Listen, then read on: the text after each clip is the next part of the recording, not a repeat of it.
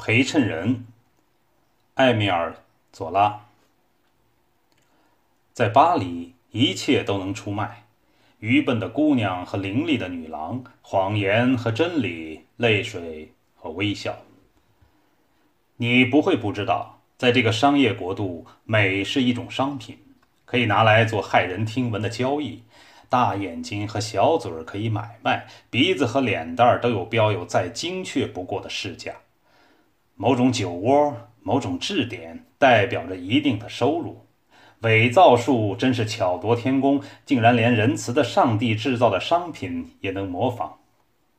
用燃过的火柴棒描绘的假眉，用长长的夹子连在头发上的假鸡，售价更是奇昂。这一切都是合情合理、合乎逻辑的。我们是文明的民族。请问，文明如果无助于我们欺骗人和受人欺骗，从而使我们生活的下去，又有何用？不过，老实说，当我昨天听说工业家老杜朗多起了一个奇妙而惊人的念头，要拿丑来做买卖的时候，我真的为之愕然。出卖美，这是我能理解；甚至出卖伪造的美，这也是十分自然的。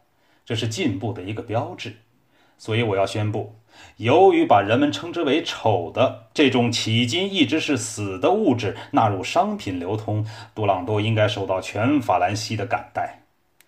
请听明白我的意思，我这里说的丑是丑陋的丑，直言不讳的丑，光明正大的当做丑来出卖的丑。想必你有时会见到一些妇女成双成对地走在宽阔的人行道上，他们灵巧而引人注目地拽着长裙，缓缓地踱着步子，在商店的橱窗前停下来，发出忍俊不禁的笑声。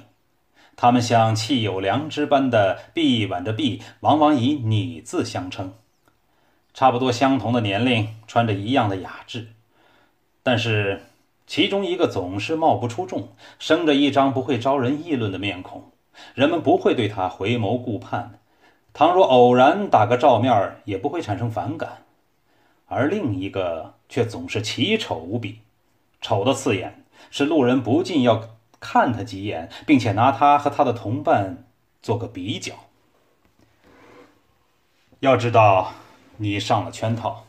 那个丑女子要是独自走在街上，会吓你一跳，那个相貌平常的会被你毫不在意的忽略过去，但当他们结伴而行时，一个人的丑就提高了另一个人的美。好吧，我告诉你，那个丑陋不堪的女子就是杜朗多代办所的，她属于陪衬人。伟大的杜朗多以每小时五个法郎的价格把他们出租给相貌无可称道的女人。下面就是我要讲的故事。杜朗多是个百万富翁，具有独创精神的工业家，而今又在商业上显露出他的才华。多年来，每当他想到人们尚未在丑女身上赚过分文，总是兴叹不已。在美女身上固然可以钻营，但这种投机事业一担风险。我敢向你保证，有着巨富们惯有的审慎的杜朗多，连想都没有想。过去干这种事。有一天，多朗多忽然心有灵犀，正像许多大发明家常有的情形一样，他的头脑中一下子闪现出了一个新的念头。他在街上的时候，看见前面走着一丑一美两个姑娘，一望之下，他领悟到丑陋女子正可作为那漂亮女子的装饰品，也是合情合理、合乎逻辑的。杜朗多回到家里，深思熟虑。他策划的这场商业攻势需要绝顶的巧妙。他可不愿卷到那种成则一鸣惊人，败则贻笑大方的事业中去冒险。他整夜掐指盘算，攻读那些对男人的愚蠢和女人的虚荣心阐述的最透彻的哲学家们的著作。第二天黎明时，他主意已定。算术向他表明，这种买卖一本万利。而哲学家们所说的人类缺点又是那么严重，他预料准会顾客盈门。如果我有神来之笔，一定会写出一部杜朗多代版所创业的史诗来。那将是一部既滑稽又凄惨的史诗，充满泪水和欢笑。为采办一批货底，杜朗多费了意想不到的力气。最初，他想直截了当的行事，只在楼道上、墙壁上、树干上和僻静的角落里贴一些方纸条，上写着“征求丑女登门应招”。倒有二十五六个漂亮姑娘哭哭啼啼的来要求工作，她们面临要么挨饿，要么卖身的绝境，巴不得能找个正当职业以自救。多朗多毫不为难。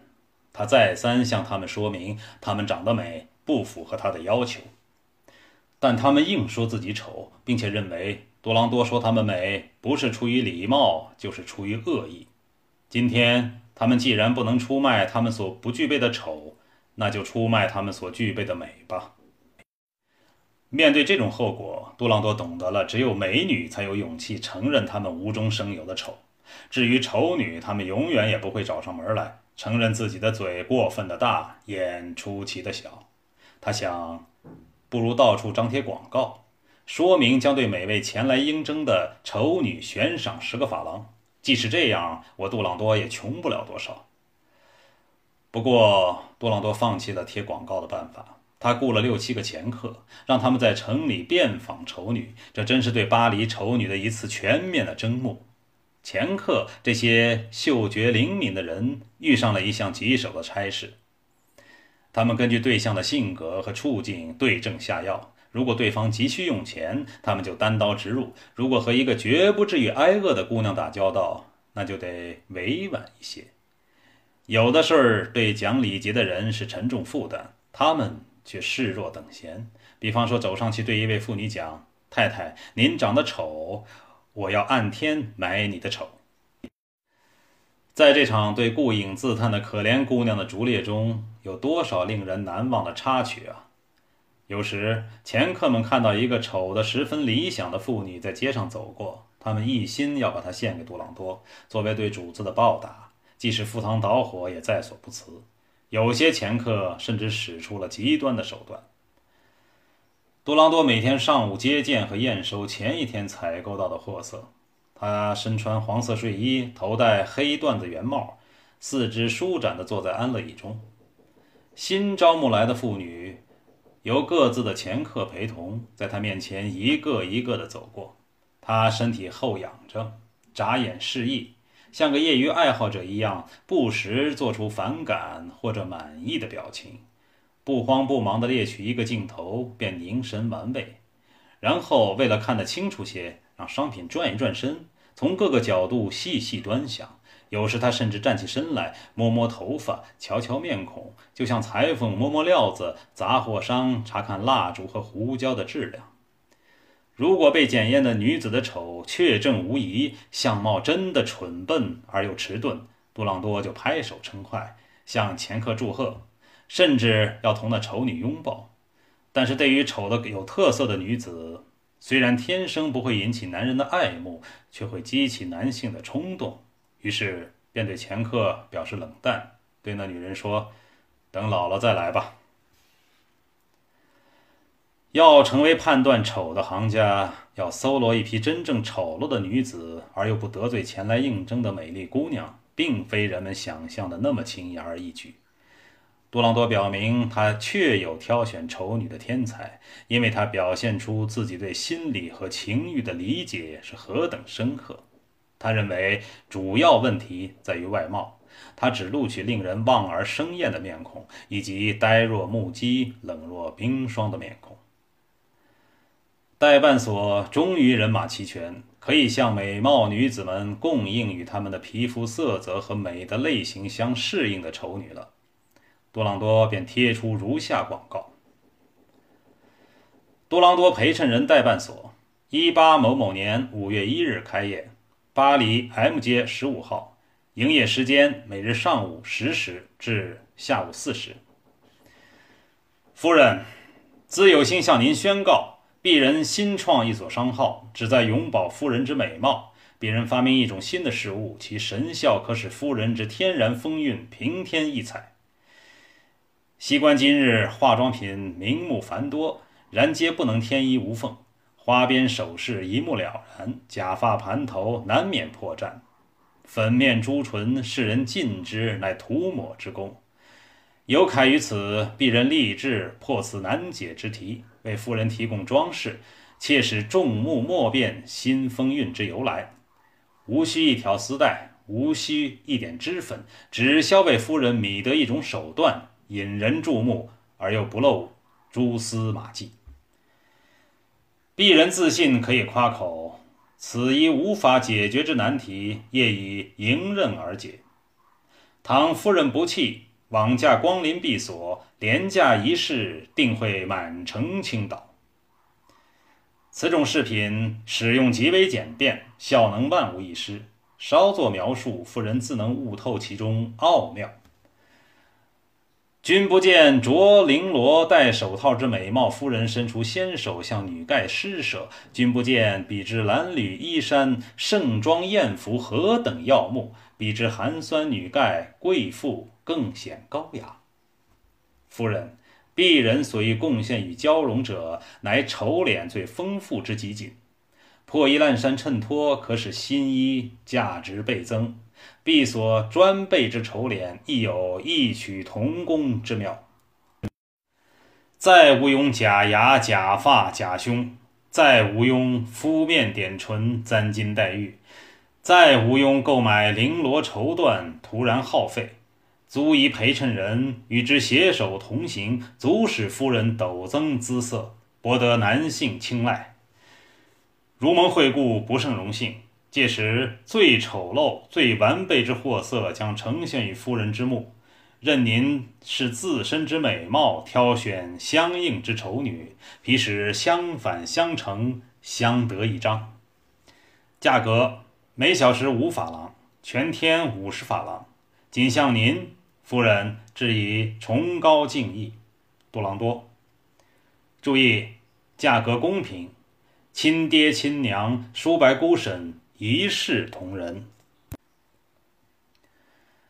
广告果然取得了巨大的功效。从第二天起，代办所就忙碌起来，营业部挤满顾客，他们乐不可支地带走自己挑选好的陪衬人。天晓得一位美女倚在丑女的臂上有多少快感。他们即将在别人的丑陋衬托之下增加自己的姿色了。多朗多真是伟大的哲学家。别以为这项生意不费吹灰之力，种种出人意料的障碍接踵而来。如果说在招募人员方面曾经颇费周折的话，要达到顾客满意，则尤其不易。一位贵妇人前来雇个陪衬人，营业员把商品陈列出来，任凭她挑选。并在一旁婉转地发表一点意见。这贵妇挨个把陪衬人巡视一遍，露出满脸鄙夷的神色，不是嫌这个丑的过分，就是嫌那个丑的不够，声言谁的丑也不配衬托她的美。营业员天花乱坠的夸奖这个姑娘鼻子歪，那个姑娘嘴巴大，这个姑娘额头塌，那个姑娘模样傻。尽管他们巧舌如簧，也是白搭。又一次，一位太太自己也丑得可怕。如果杜朗多在场，定会疯狂地以重金相聘。但他是为了增加自己的美色而来，他要雇一个年轻而又不太丑的陪衬人，因为据他说，他只需稍加点缀。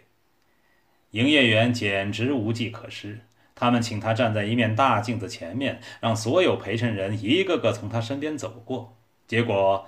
他还是荣获最丑奖，这才悻悻然地离去，并且还责怪营业员竟敢向他提供这样的货色。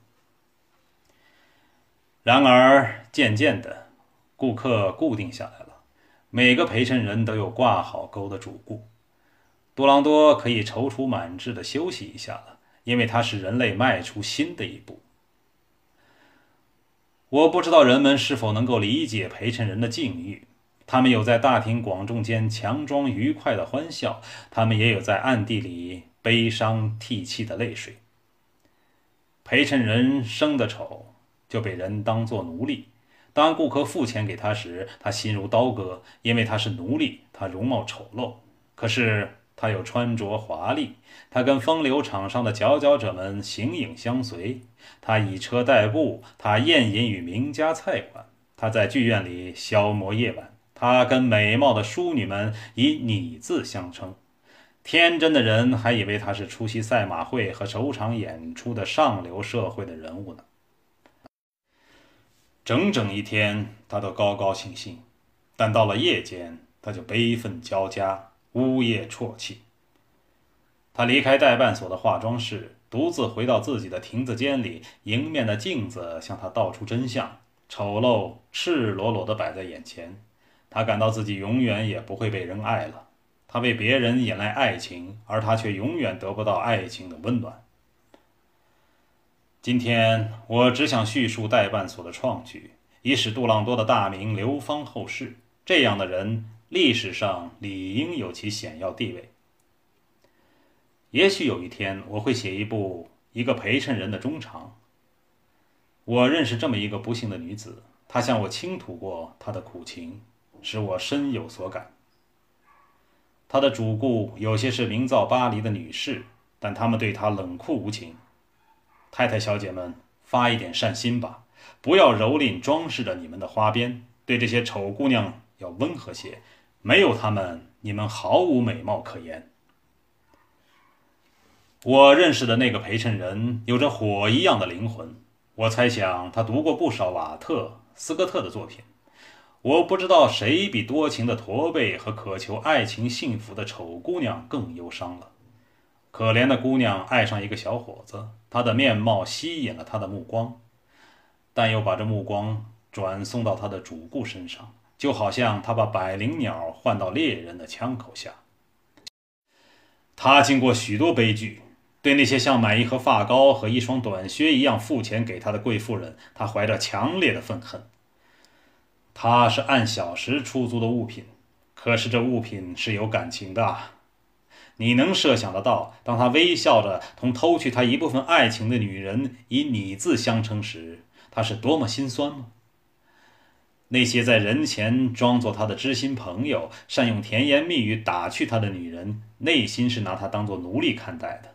他们任性的糟蹋他，就像摔碎书架上的瓷人一样。当然，一个痛苦的灵魂与进步是无伤大雅的。人类在前进。未来将对杜朗多感谢不尽，因为他把迄今一直是死的商品投入贸易，因为他发明了一种装饰品，给爱情提供了方便。